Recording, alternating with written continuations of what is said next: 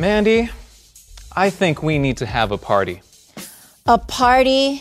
Is it your birthday, Brett? No, no, it's nobody's birthday. But we are all really busy students.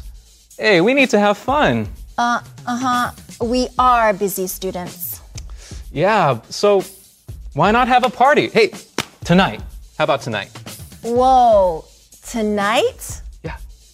You know, it's, well, how can I make the party fun?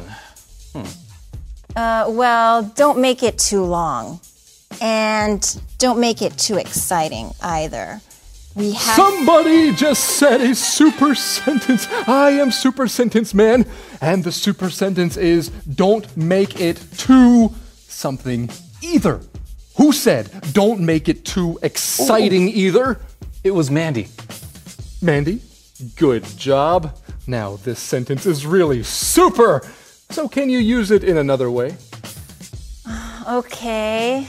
Don't make this sofa too hard and don't make it too small either. Don't make it too small either. What about you, Brett? Can you give me this super sentence in another way? I'll try. Dear teacher, don't make the homework too difficult. And don't make it too boring either.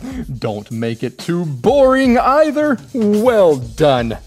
Those were some super sentences. Always remember, friends, a super sentence every day will make your English great. Goodbye. So you were saying don't make the party too long and. And don't make it too exciting either. But it's a party. It should be exciting. But we have a big test tomorrow, so I can't go to the party.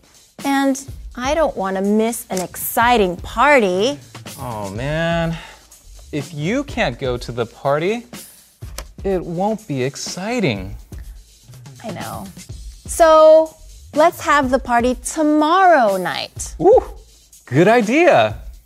Now let's keep studying.